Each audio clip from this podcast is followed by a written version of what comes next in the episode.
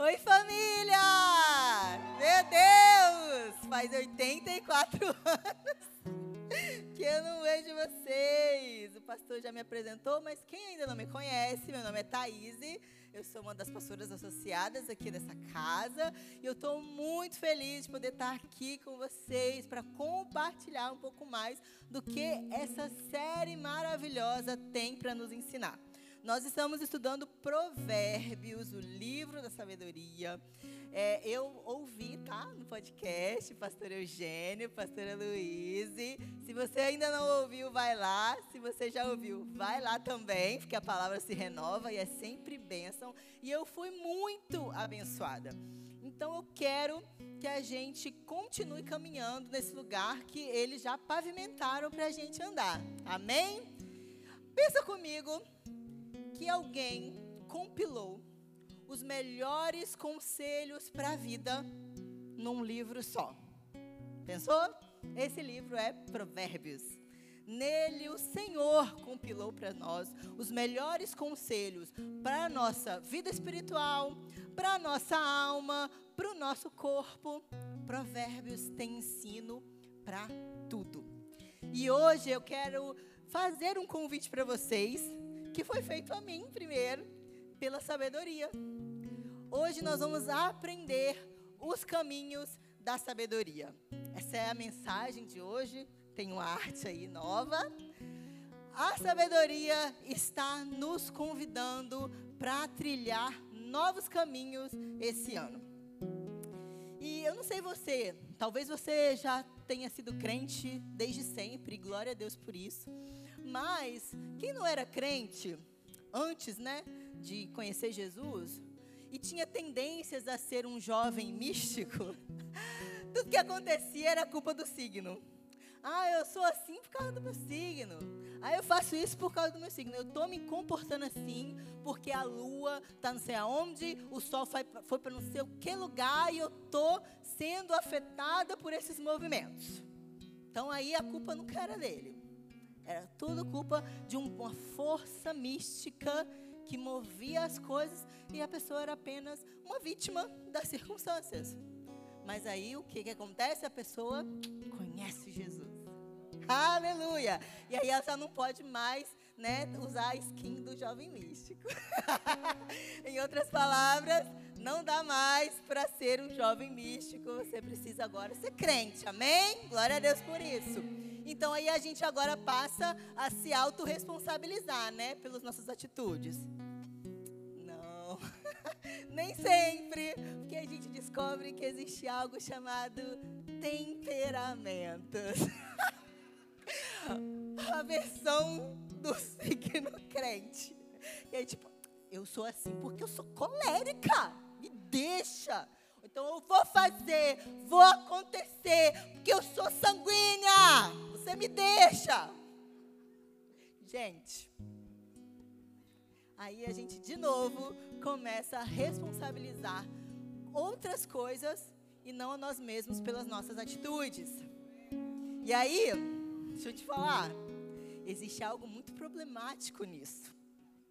Porque muitas vezes, nesse mundo que a gente está vivendo, nunca é nossa culpa. Ou é o signo, ou é o temperamento, ou até mesmo é um trauma, é a circunstância, é a minha família.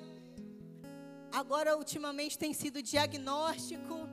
Ah, eu sou assim, eu faço isso, porque eu vi lá no Instagram tal, a pessoa fazendo assim, várias características. Eu, hum, eu tenho. Ah, não é assim que a gente tem um diagnóstico, tá, gente? É preciso tratar a situação com seriedade. Mas por que que eu estou falando de tudo isso com vocês essa noite? Se a gente vai falar sobre os caminhos da sabedoria.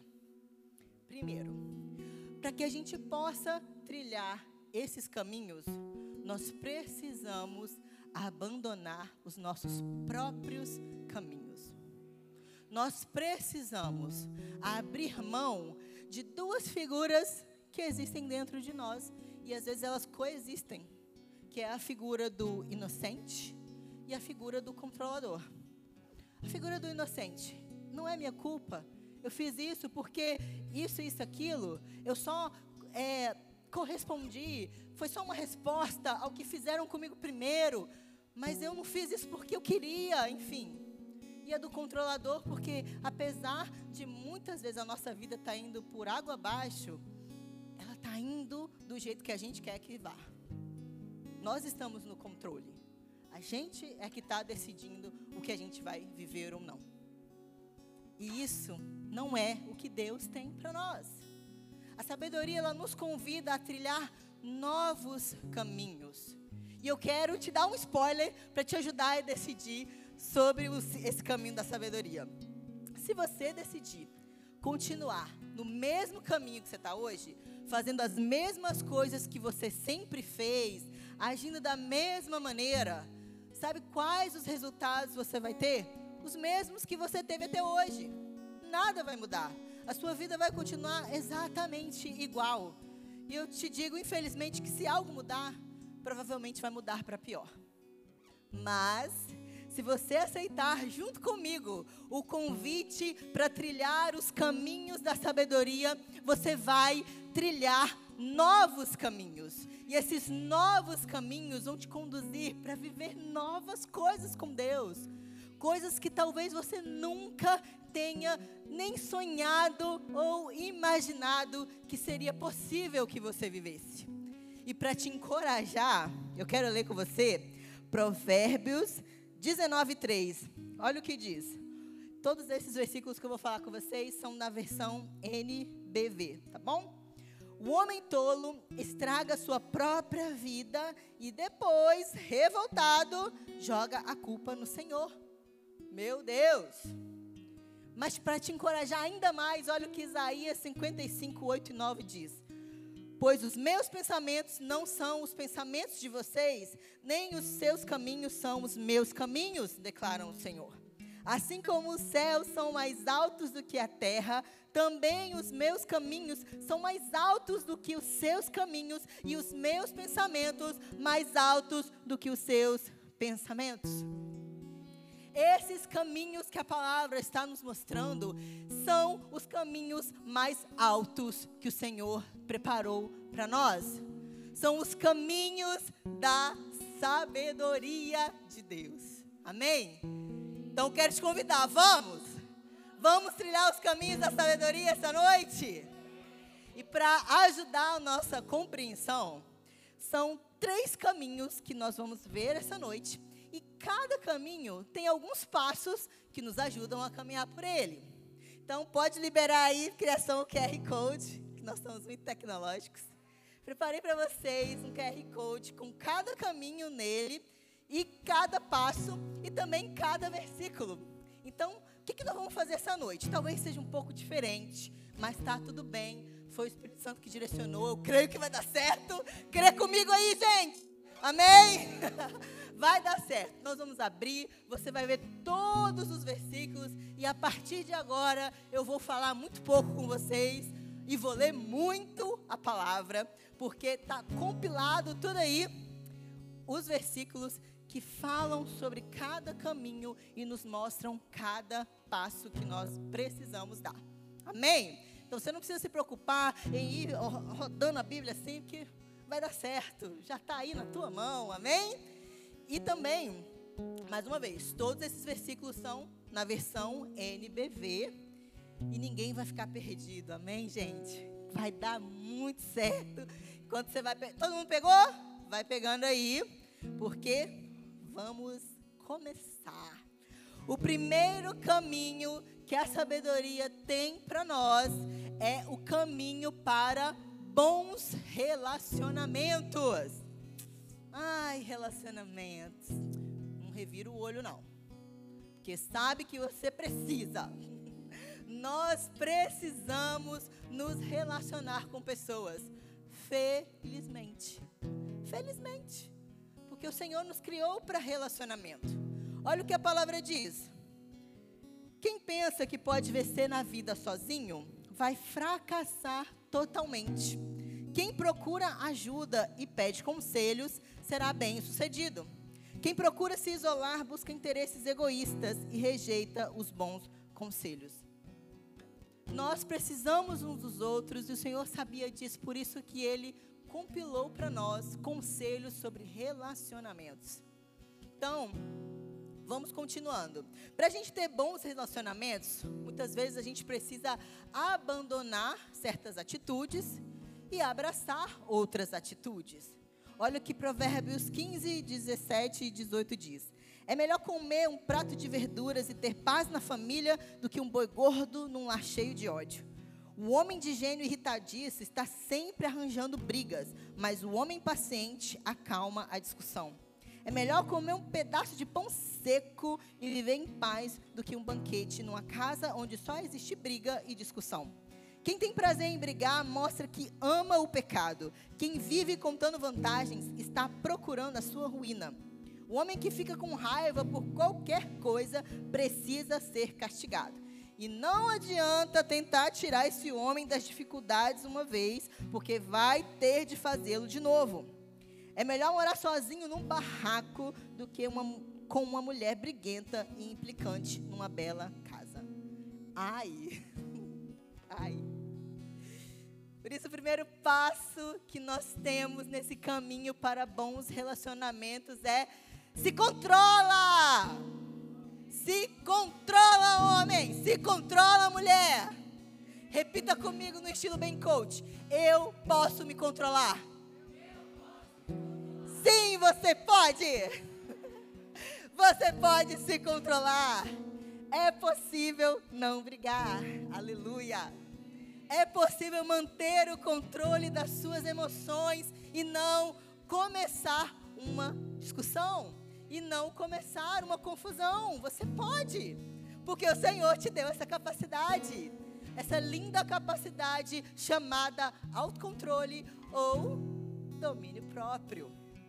Você tem isso, você pode isso. Amém? Talvez você me diga, ah, pastor, mas eu não consigo o sangue ferve. Quando eu vejo aquela situação, eu já quero falar, eu já quero fazer, já quero acontecer, eu quero virar a mesa. Jesus não virou? Calma, não é bem assim não. Aí, eu já vi, já briguei, já vi, fizemos, fiz uma confusão. Calma. Se você não consegue ver uma situação e não se irar e pecar, saia com elegância. Vai se retirando da situação, se afasta, Vai beber uma água. Vai orar a língua, cheira bará. Ou para não ser tão espiritual, grita no travesseiro. Grita no travesseiro, mas extravasa a sua ira, a sua raiva, sem pecar. É possível. O Senhor te deu essa capacidade. Amém? Vamos continuar lendo? Porque se a gente não fizer essas coisas, nós vamos estragar os nossos relacionamentos. Mas antes de continuar lendo, quero fazer com você um momento neurociência aqui. Amém? Ó, aquilo que você faz com repetição se torna um hábito. Talvez brigar e arrumar uma confusão já tenha se tornado um hábito para você. E hábito é tudo aquilo que a gente faz sem pensar sabe? É de tanto a gente repetir, já é uma resposta automática quando algo acontece. Talvez hoje na sua vida, brigar seja uma resposta automática. Aconteceu alguma coisa, pá, brigou, sem nem perceber. Mas olha só, o nosso cérebro, ele se adapta muito bem às coisas. Da mesma forma como um, um mau hábito ele é construído, ele também pode ser substituído por um bom hábito. Como? Deixando de praticar o mau hábito e passando a praticar o bom hábito.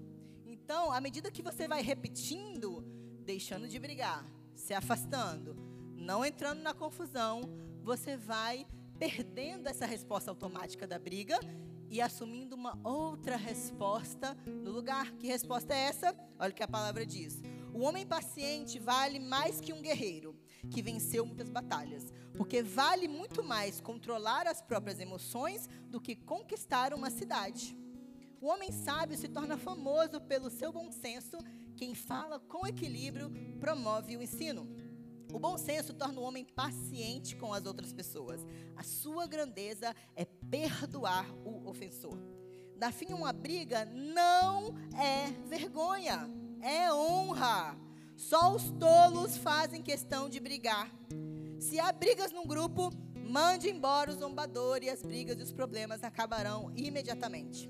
Não se torne amigo de quem vive de mau humor, nem ande em companhia de pessoas iradas e grosseiras. Do contrário, você acabará se tornando igual a elas e será castigado da mesma forma. Eu não sei você, mas eu quero ser uma pessoa que a minha primeira resposta é santa não irada, cheia de pecado. Amém? E a palavra nos garante que é possível. E o segundo passo do caminho para bons relacionamentos, gente, é cuidado com o que você fala. O que é que tem saído da sua boca? Você gosta daquela conversinha fiada? Vamos ali para a gente conversar um negócio sobre uma pessoa que a gente precisa orar por ela. Você gosta de falar da vida dos outros? Mas é só a minha opinião que eu estou dando aqui. Minha opinião. Olha o que a palavra diz sobre isso. Uma língua saudável é árvore de vida, mas a língua enganosa esmaga o espírito. O coração do homem sábio controla suas palavras e os seus lábios promovem a instrução. O homem rebelde faz planos maldosos, sua língua destrói como um fogo ardente. O homem perverso espalha o ódio por onde passa, e o que espalha boatos separa os melhores amigos. O homem de coração perverso não prospera, e o mentiroso tropeçará em sua própria maldade. O homem que tem conhecimento sabe ficar calado. Quem mantém a calma é sábio. O homem que não tem bom senso não se interessa pelo entendimento, mas sim em expor as suas opiniões. O tolo provoca brigas com suas palavras e sua conversa atrai açoites. Sim, as palavras do tolo acabam destruindo sua vida. Seus lábios são uma armadilha para si mesmo. Boatos e fofocas são como prato favorito Certas pessoas sempre querem um pouco mais, sempre estão com fome. Se você se apressa em dar a sua opinião antes de ouvir os fatos, está mostrando que é um tolo e passará vergonha. Sempre temos que comer o fruto das palavras que semeamos. A língua tem poder para construir ou destruir uma vida. Quem usa bem suas palavras receberá seus benefícios. A testemunha falsa não ficará sem castigo e o mentiroso não escapará do castigo. Todos gostam de anunciar sua fidelidade. Ah, mas como é difícil encontrar uma pessoa realmente digna de confiança. Não conte seus segredos a quem vive falando da vida alheia, pois assim todo mundo ficará sabendo da sua vida. Tome cuidado com as suas palavras e você evitará muito sofrimento. Você quer saber o que há no coração de um homem que vive zombando de tudo e de todos? orgulho, convencimento, ódio e atrevimento. O homem sincero de coração e delicado no falar ganhará a amizade do rei. Eu não preciso falar nada, a palavra já está deixando muito clara o que significa controlar a nossa boca. E talvez esses dois passos para relacionamentos pareçam, ah, mas tão assim genérico, mas não. Você sabia que os maiores problemas de relacionamento estão ligados a esses dois passos?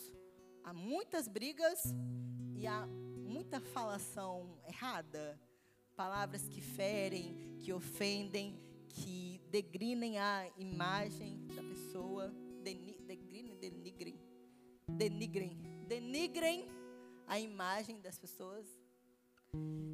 Então, se você seguir esses dois passos, controlar sua atitude e cuidado que você fala, seus relacionamentos vão fluir muito mais facilmente. E aí as outras coisas que envolvem os relacionamentos vão sendo conversadas em aliadas, alinhadas com amor, com respeito. Amém? Então vamos agora para o segundo caminho que a sabedoria tem proposto para nós: o caminho para prosperidade e sucesso. Eu quero deixar bem claro aqui que prosperidade e sucesso da forma bíblica, não tem nada a ver com a prosperidade e o sucesso do mundo.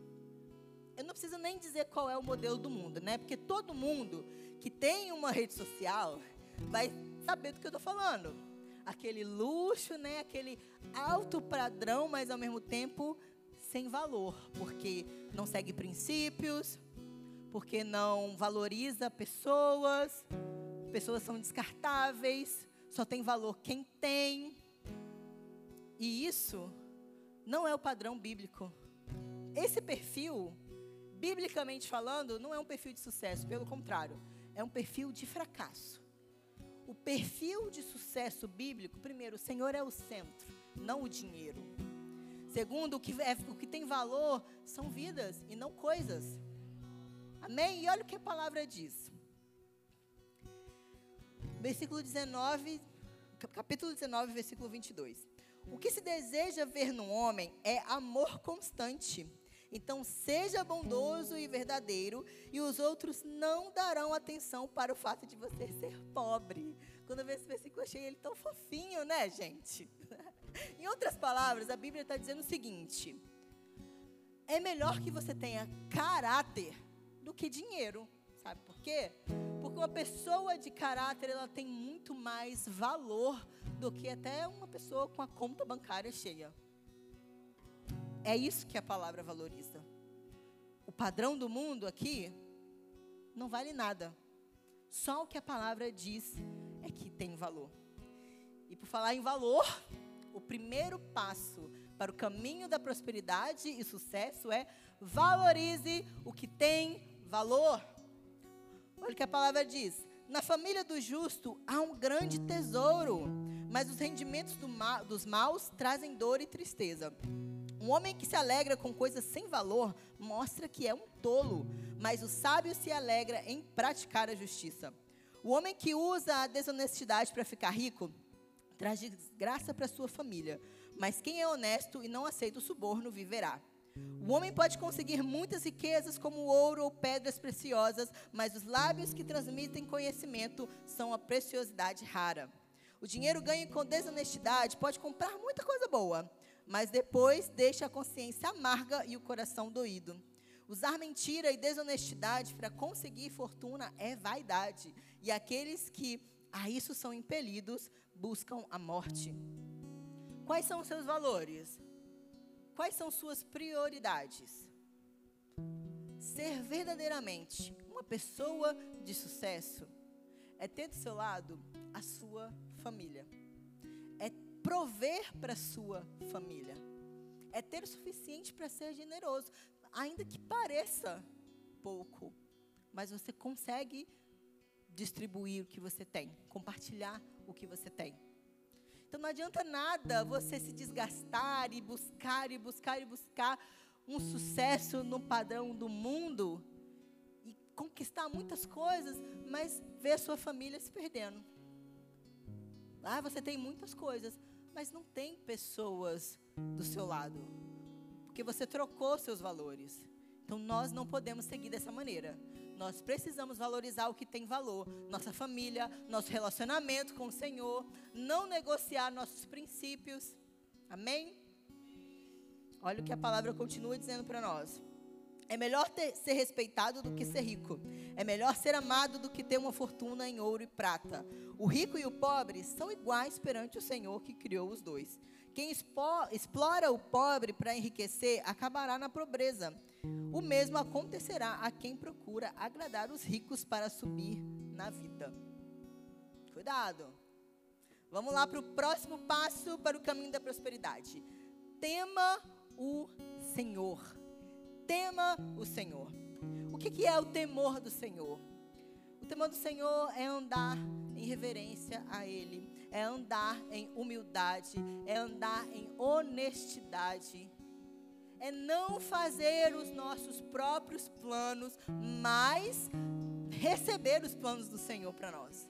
É não confiar na nossa própria força é sabendo que nós temos um Deus que é provedor e, acima de tudo, que é nosso Pai e que deseja o melhor para nós. Por isso, a gente não precisa entrar em qualquer oportunidade que pareça boa, não. Primeiro eu vou orar. Primeiro eu vou buscar o que, que Deus tem para mim. Porque olha o que a palavra diz: é melhor ser pobre e temer do Senhor do que ser rico e viver preocupado. O temor do Senhor ensina a sabedoria e a humildade precede a honra. Deixe nas mãos do Senhor tudo quanto você faz e todos os seus planos serão bem-sucedidos. É melhor ter pouco com retidão do que ter muito com desonestidade. O Senhor exige honestidade total em todos os negócios. Todos os pesos da bolsa são feitos por Ele. Mais vale ter um espírito humilde e estar junto dos oprimidos do que partilhar das riquezas dos orgulhosos.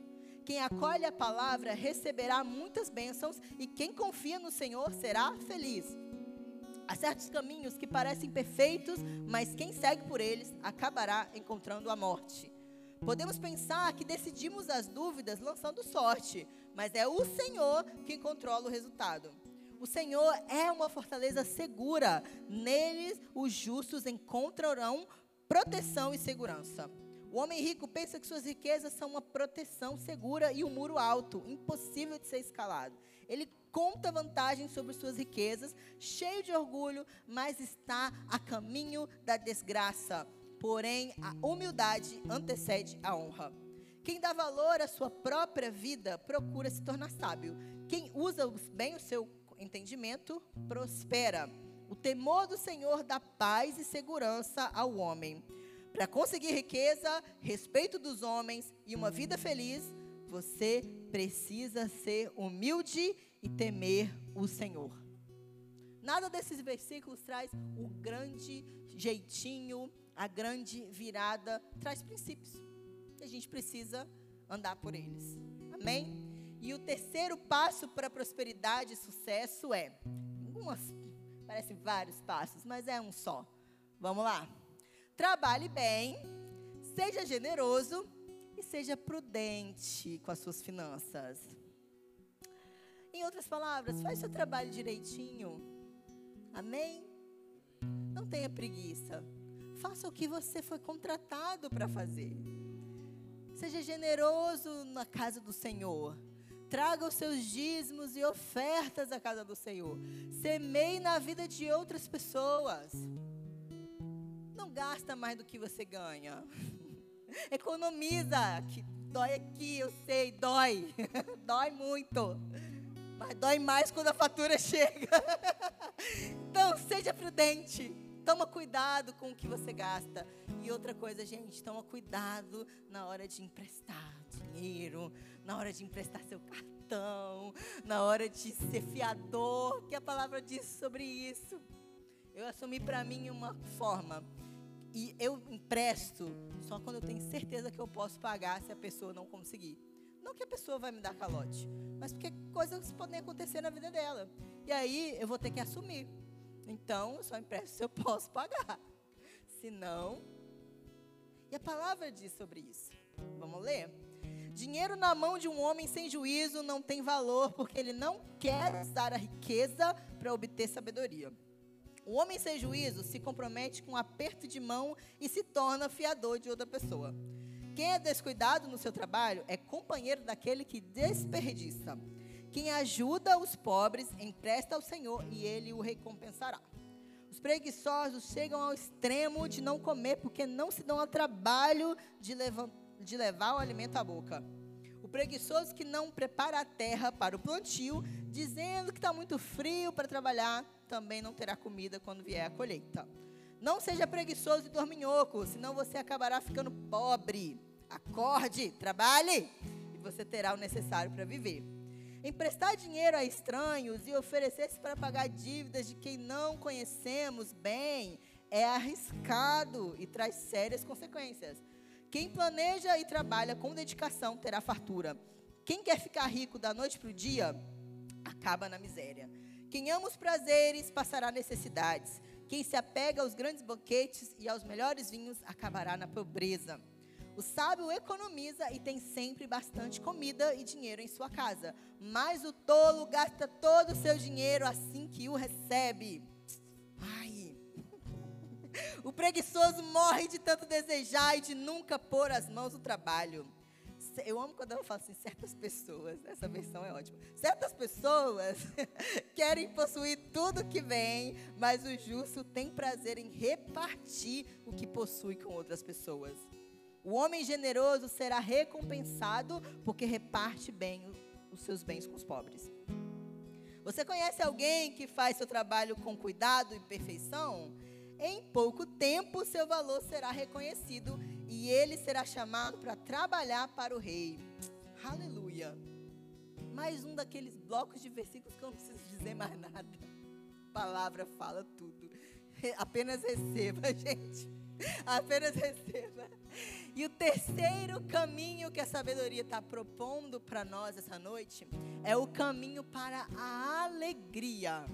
Quero começar lendo para vocês os versículos. O coração alegre deixa o rosto mais bonito. Um coração triste tira o ânimo e a disposição de enfrentar a vida. Quando o coração do homem está aflito, todos os dias são escuros e cinzentos. Quando o coração está alegre, todo dia é dia de festa. A resposta apropriada é motivo de alegria. Como é boa a palavra certa na hora certa. Um olhar amigo alegra o coração e as boas notícias dão mais ânimo para enfrentar a vida. Palavras agradáveis são doces como mel. São doces para o paladar e trazem cura para a alma. Coração alegre é bom remédio para o corpo, mas a tristeza na alma acaba com a saúde do homem. A esperança e a força de vontade ajudam o homem a vencer dificuldades e doenças. Mas se não houver esperança e força de vontade, o homem perde o interesse na vida. A mente do homem sábio está sempre aberta para receber o conhecimento e o seu ouvido aberto para ouvir novas ideias. Como ter um coração alegre? Como ter tudo isso que a gente acabou de ler? Uma esperança e uma expectativa que inclusive ajudam a gente a vencer dificuldades e até mesmo doenças. Como? A alegria, ela não é um sentimento ou emoção. A alegria é uma das características do fruto do espírito. E assim como a gente puxa de um pé, né? Pega do pé uma fruta para a gente usufruir dela, da mesma forma nós precisamos puxar do espírito a alegria para a gente usufruir dela. Mas o estado da nossa alma vai determinar se a gente vai de fato conseguir desfrutar da alegria ou não. Porque apesar da alegria ser uma das características do fruto do espírito, e o fruto do espírito ele é produzido no nosso espírito, a nossa alma, ela também tem uma influência forte em como a gente vai realmente viver essa forma. E a nossa alma ela está ligada a tudo que nós pensamos, a tudo que nós desejamos, a tudo que nós sentimos, né? Nossas emoções. E todas essas coisas, elas são altamente influenciadas por aquilo que a gente ouve e por aquilo que a gente vê. Vou te mostrar. Quem aqui nunca se emocionou com um vídeo de um cachorrinho, de um gatinho, de um bebê? Quem aqui nunca viu aqueles depoimentos, né? De antes e de depois, de superação, e você fala assim: "Ha, esse vai ser o meu ano na academia". Quem nunca viu um vídeo da pessoa vencendo na vida e fala assim: eu vou vencer? Você está sendo influenciado. Às vezes a gente não percebe, mas tudo que a gente vê, tudo que a gente ouve, nos influencia. Então, o que, que a gente tem ouvido? O que, que a gente tem visto? Coisas que revelam os princípios do reino de Deus, que é paz, justiça e alegria no espírito ou nós temos visto coisas que nos puxam ainda mais para um buraco de tristeza, de depressão, de comparação, de autocomiseração, de falta de autorresponsabilidade. Nós precisamos mudar isso. Precisamos proteger nosso coração, guardar essa manifestação que o Espírito começa em nós para que ela continue ativa não só aqui dentro, mas lá fora, nos lugares onde a gente vai realmente precisar puxar da alegria para ser forte. Amém? Então, esses são os caminhos que a sabedoria nos convida para andar. Quando nós aceitamos esses convites, eles mudam muitas coisas dentro de nós. Mas eu quero falar agora sobre um caminho, na verdade, o caminho, que sem ele todos esses outros são impossíveis da gente andar. Quero convidar o louvor para subir. Existe o caminho, que é o único caminho que pode transformar a nossa vida para sempre. E esse caminho é Jesus.